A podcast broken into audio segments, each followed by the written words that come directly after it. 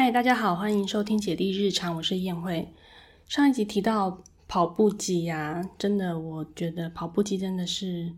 太棒了，买来之后太棒了。我记得我第一次站上去的时候，大概也是上上个礼拜的事情吧。第一次站上去的时候呢，开始快走，然后就发现我到底是多久没有用这种速度在走路了？因为一直以来都在带两个宝宝成长，所以自从大女儿生出来之后呢，就是一直都没有运动。然后当我意识到这件事情的时候呢，就是我站在跑步机上面开始快走的时候，觉得整个大腿呀，还有我的小腹的肌肉都在工作。诶好久没有这个感觉了。然后我大概快走的时间差不多就是二十分钟前后上下这样子，走下来会飙汗，然后再冲个澡，觉得神清气爽。有每天这样子固定时间运动之后啊，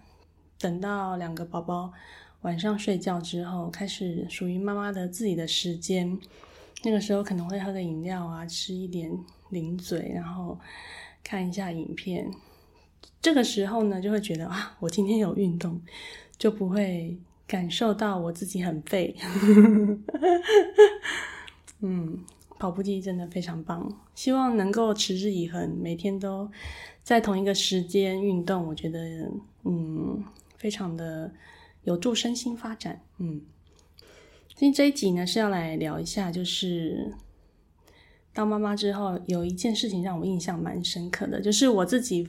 突然觉得自己做了一件非常白目的事情。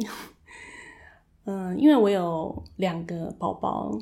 然后两个前后差一岁半，因为真的是有了第二个宝宝之后呢，才真的体会到什么叫做天性的不同，就是他们生出来的出场的原始设定就是不一样，这个完全跟是什么样的爸妈生出来的一点关系都没有，就是你完全不知道你会生出什么样子天性的宝宝。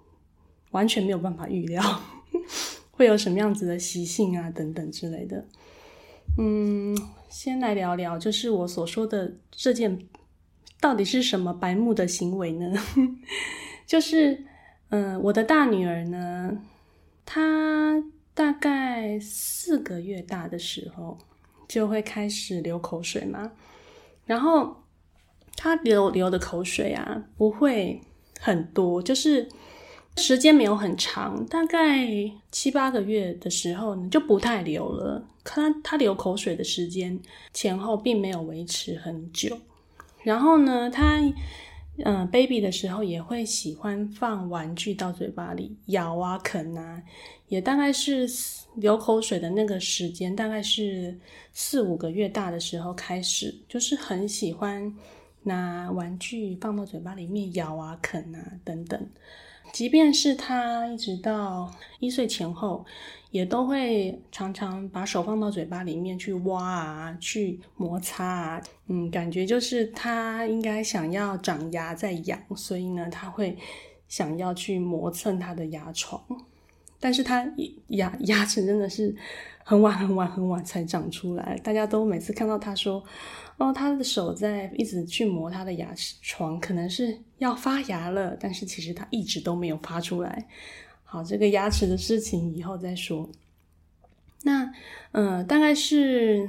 七七八个月就没有什么在流口水了。然后他即便放玩具到嘴巴里呢，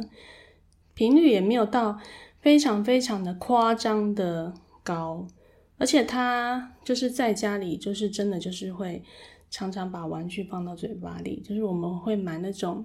特别给宝宝放玩具到嘴巴里啃的那种细胶玩具，这样子固齿器啦，这样说固齿器。到嗯，他八个半月的时候，我开始带他去亲子馆，就是几乎只要亲子馆有开，我就会带他去。因为他那个时候我觉得他只会爬，然后去公园也有一点不太方便，然后我就比较常带他去亲子馆玩。然后那个时候呢，到了亲子馆之后呢，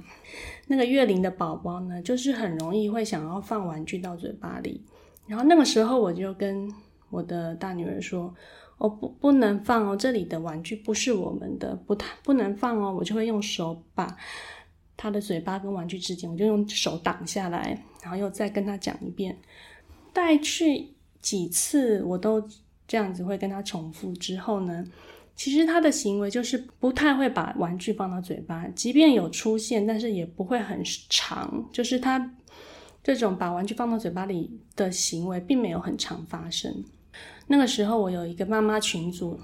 因为那个妈妈群组呢，宝宝都差不多大，所以呢，嗯，有妈妈就在群组上面发一问说：“哦，你们大家的宝宝带到亲子馆，把玩具放到嘴巴。”的这种状况怎么办呢？这样子，然后我就回答说：“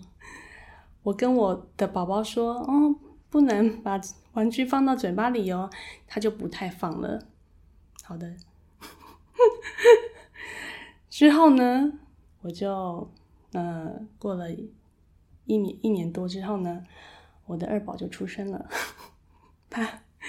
他就是一个。流口水流的很夸张的男生，然后他除了非常会流口水以外呢，他也非常爱咬玩具，一直把玩具放到嘴巴里面，而且他那种啃跟咬的行为真的是非常的夸张，爱吃到不行，不管什么样的材质都要试试看，大概是他。二宝大概四个月、三四个月的时候，我就开始带他去亲子馆了。因为姐姐没有地方去，所以我就是姐姐跟弟弟就是一起带去。那个时候刚好遇到疫情的关系，所以那一阵子呢，亲子馆的所有的玩具都是收起来的。你一次玩就只能够借一个玩具出来，然后借一个玩具出来，然后自己玩自己的。然后玩完之后呢，再还给亲子馆的柜台，柜台会再把它消毒一下，然后再借给下一个人。啊，他真的是吃到不行，就是一直吃，一直吃，真的完全没有办法阻止诶那你就算即便跟他讲，然后即便说不行不行不行，但是他还是没有办法控制，就是他就是没有办法克。克制跟控制跟听懂这样的指令，然后我就想说，好吧，算了，就是反正因为疫情的关系嘛，他咬过啃过的玩具都会再消毒，然后也不会直接给别的小朋友玩，所以我就想说，那就算了。我这个时候呢，就意识到我之前那个行为有多白目，然后我那个时候就在亲子馆遇到其他的妈妈，然后呢就发现，哎，那个妈妈的。女儿呢，跟我们家儿子也差不多大，然后他女儿就是很文静，然后也不太把玩具放嘴巴里。我就跟那个妈妈说：“嗯，他不太把玩具放到嘴巴里耶。”然后那妈妈就说：“嗯，因为我有跟他说。”我觉得整个就是打脸我自己，觉得真的到那个时候，我真的意识到说。宝宝真的是天性的差别有多大？然后你不能完全不能用自己的宝宝去解释跟嗯预想其他的宝宝是什么样的行为，或是需要用什么样的方法去去协助你，只能够提供一些自己的经验，但是呢，完全能够明白就是自己的经验完全无法套用在其他人的宝宝身上，嗯。主要是想要聊这件这件事情。那至于说两个宝宝的天性的差别呢？嗯，我再讲一件，就是非常非常大的差异。嗯，姐姐是属于那种很好带的观察型的宝宝，只要带出门，他是很喜欢坐在推车上被推，然后东看看西看看。大概是在他两个多月的时候，我的朋友送了我一台可以单手收合的推车。那那时候我自己都还没有准备推车，我朋友送我的时候啊，他就直接跟我说：“哦，这个这台推车你一定要收下，这台推车非常的新，我的女儿呢完全只坐过一次，她就不坐了。我女儿完全就是都不坐推车，所以呢，你一定要收下这一台推车，完全用不到了。”好，我就我就说好啊好啊，那我们就收下了。那收下之后呢，我也我想说啊，我我朋友他的女儿完全都不做，那我也没有办法去想说，那我的女儿到底会不会坐推车呢？啊，神奇的事情发生了，就是当她坐在推车上的时候，第一次坐的时候，她非常的爱耶，她爱死了。然后自从在家里她有推车坐的之后啊。有的时候，嗯，抱着哄是怎样哄，他都一直哭的时候呢，奶也喝了，嘴嘴也塞了，还是一直哭，摇啊走啊抱啊，哭哭哭，就把他放到推车上面，然后在家里推来推去，他就可以。就是有的时候，他也会想要换一另外一种方式被哄，那他就是那种非常喜欢坐推车的宝宝。有的时候，甚至是让他半夜晚上长睡眠的时候，一直哄不下来，他一直不肯睡觉，一直哭。那个时候，就是让他坐在推车上面推来推去，推来推去，让他睡着。有几次是这样，也因为他很喜欢坐推车的关系，所以我们出门非常的方便，就是嗯，就妈妈很轻松，不用把他背在身上。他就是坐在推车，可以到哪里，他就会很很抗荡，就是情绪都会很好。他也是坐得住，因为他他喜欢坐推车嘛，所以他表示他坐得住。那他坐得住呢，他就可以陪我们去咖啡店坐啊，去餐厅吃饭啊，他都可以。所以那时候，嗯，我觉得戴姐姐是非常，就是很带得出门的宝宝。并没有改变我们的生活模式太多。很特别的事情就是，他喜欢做推车嘛，表示他不喜欢被背背背背巾背着。大概四五个月大的时候，有几次我尝试用背巾背着他出门，他只要一背上背巾，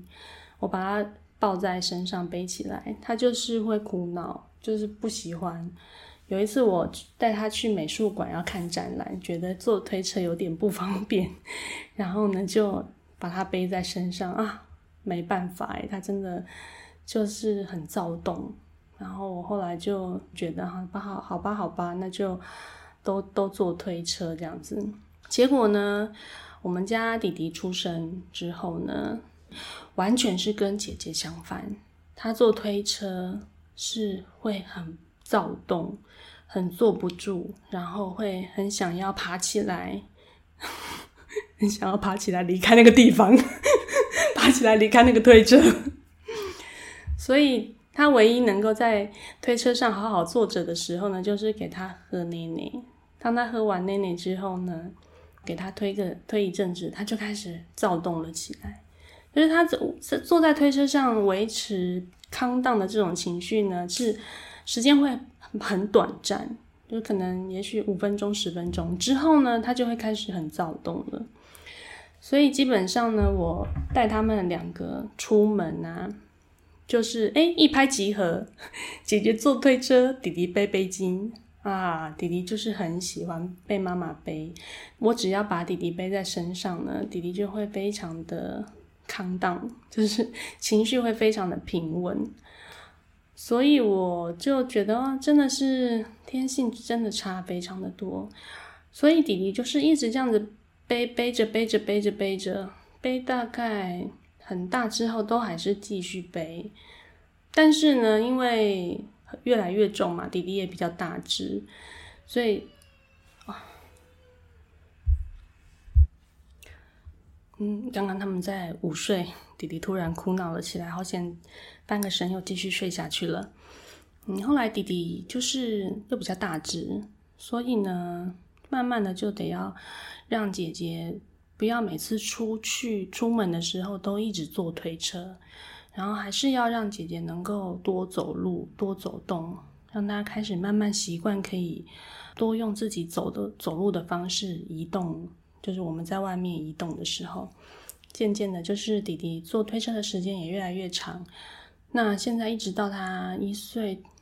一岁两三个月的时候呢，他开始比较坐得住了，可以让他坐在推车的时间上面就会有比以前更长一点。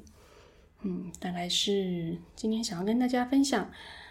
两只宝宝天性上，嗯，出厂设定就是有这么大的差异，就你完全无法预期，就是你生出来的宝宝是什么样子的宝宝。好，谢谢收听，我们下次见，拜拜。